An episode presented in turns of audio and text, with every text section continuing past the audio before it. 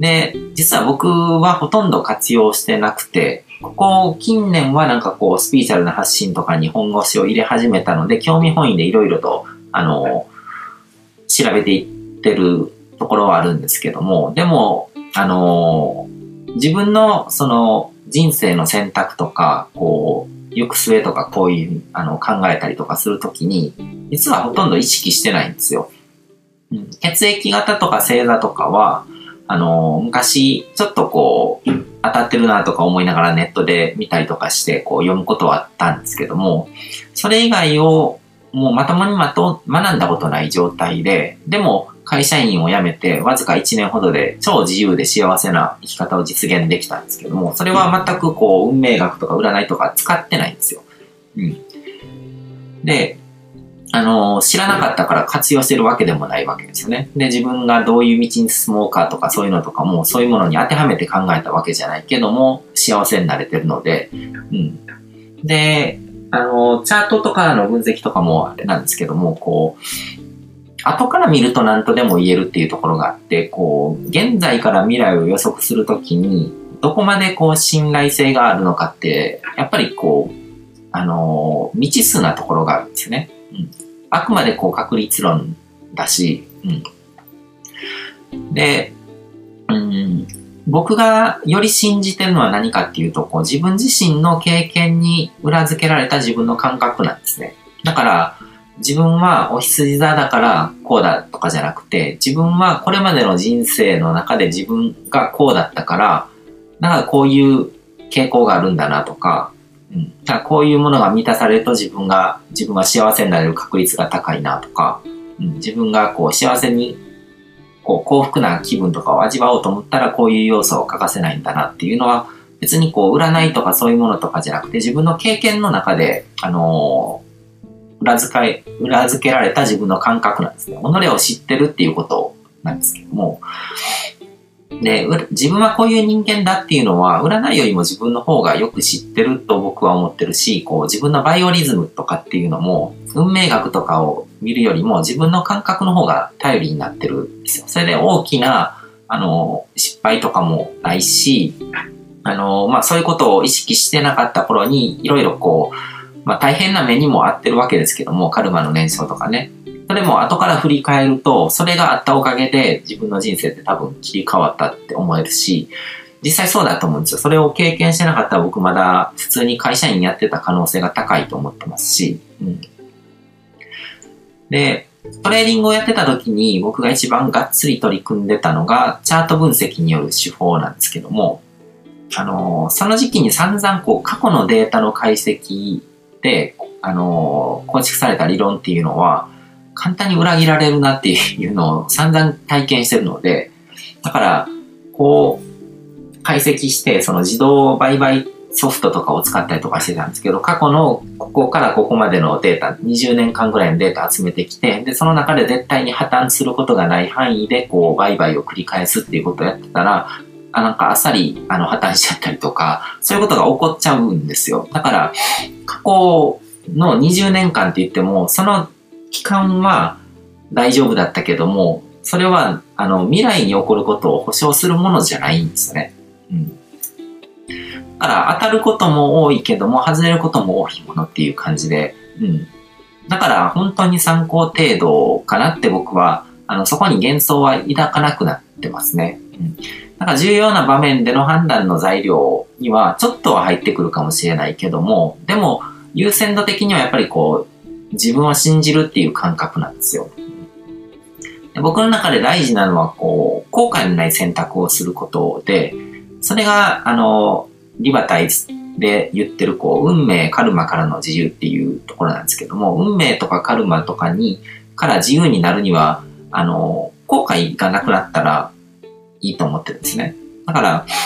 あの、運命とかカルマとかを信じてると、こう、どういうんだろう自分の人生の主導権を自分から離れた状態になってると思うんですよね。だから、重要な場面で、こう、占いとか、そういう自分の外にあるものを優先してしまったら、とか、なんか、自分の運命を見通してるような、こう、霊能者がいるとして、その人の言うことに従って、で、重要な場面でそういう、その人の通りの選択をしてしまったら自分の人生を生きてないと思うんですよ。で、仮に自分の判断とそういった運命学的なもののこう判断が分かれた時に、こう、占いとか、こう、運命学的なものとか、霊能者の言葉とか、そういうのに従って、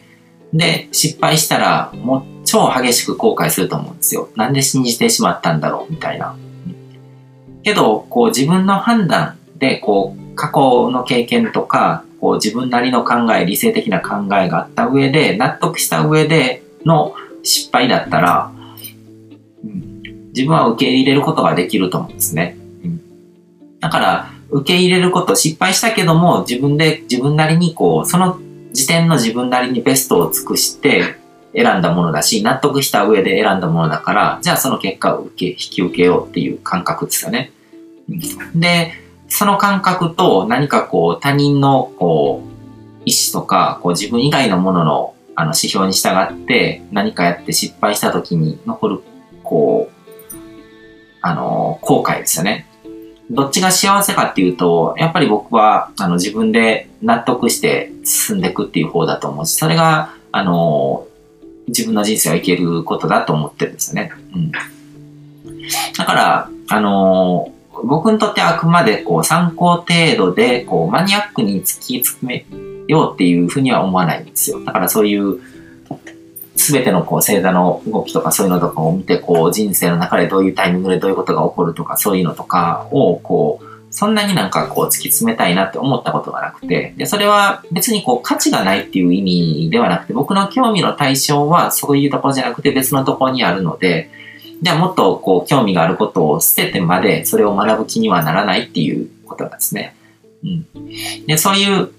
知識をある程度かじった上で、最終的な判断は自分の納得できる選択っていうふうにしてるんですよ。うん、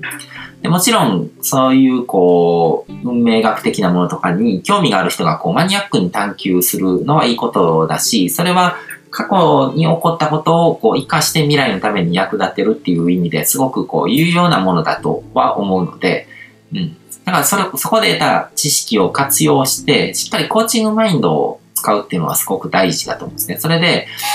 なんかまるでこう未未来をこう見通す、こう、霊能者みたいな感じでこう、あの、相手をビビらせて言うことを従わせるみたいな感じになっちゃうと良くないと思う。そういうふうにもできちゃうものなので、で、でもそういうことやると結局なんか自分が5カルマ、まさしくそのカルマですよね。をどんどんどんどんこう積み上げていくことになるので、あんまりいい人生を送れないと思うんですけども、あの、やっぱりそういうツールを活用しつつ、こう、コーチングマインドを使って他人にこう、アドバイスして、相手の人生をいい方向に向けてあげるっていうこと自体は素晴らしいことだと思って、そういうスタンスで付き合うといいのかなっていうふうに思いますね。うん。だから、あのー、あくまでこう自分の信念体系のこうスタンスとして、僕の中ではアーキタイプとか運命学っていうのはそのくらいのウェイトのものだっていうことですね。うん、で、あの、実際にそういう仕事に関わってる方もこれを見てると思うんですけども、あの、さっきも話したこう、インターネットとか人工知能とかバーチャルリアリティとかそういったこう、人々の生活の様式を根本から変えるような時代の転換期に生きてるっていう前提をまず持つ。うん。で、それを意識に入れると。だから、未来はこれまでのこう数千年でこう見通してきたことの範疇に当てはまらない可能性もあると。で、統計学的なデータ解析っていうのはあくまで確率論で、そのデータを取る場所を変える、範囲を変えるとなんか全然違った法則性が見えたりとかするし、その法則性が見えたように見えても、真理が見えたように見えても類推でしかない。証明することはできない。で、アーキテイアーキタイプ的なものっていうのはあくまで初期設定だっていうことで、その後のその人のこう、人生の歩み方でいろいろとこう変わってくる。そそういう複雑な要素も絡んでくるっていうことをちゃんと頭に入れた上で、あの本当に重要なのはその人自身のこう人生、自分の人生に対する信念なので、からコーチングマインドを持って相手を盲信させないようにアドバイスしてあげるっていうことをこう意識してもらえるといいかなっていうふうに思いますね。で、自分自身がこういうものと付き合う時も、あの、そういうものを判断しつつも、最終的には自分のこう納得できる、うん。だから自分の中で、こう、こういうもののウェイトを高めたい。こういうものに従ってより良い人生を生きたい。こういうものを活かしながら生きたいっていう信念があるんだったら、あの、それを信じる自分っていうのを、それを信じてる自分の判断っていうのを最終的に信じると。だからそれをこっち側が絶対的なものじゃなくて、自分の信念体系の方が大事なんですね。自分の人生のスタンスとして。で、自分はこういうものを信じる生き方をしたいから、これを信じて何か悪いことが起こったとしても受け入れるっていうふうに思えるっていう、あの、スタンスでこう選択していくっていうふうにするといいのかなっていうふうに思いますね。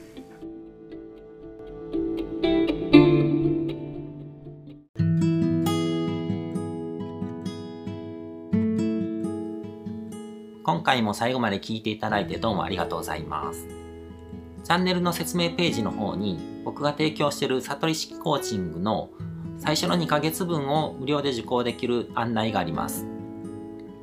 ゴール設定とアファメーションについて詳しく解説してるんですけども、僕自身もこれらのことを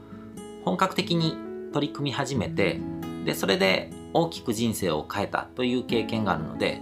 あの、まだ受講したことがない方であったりとか、このタイミングでピンとくる方はぜひ登録して体験してみてください。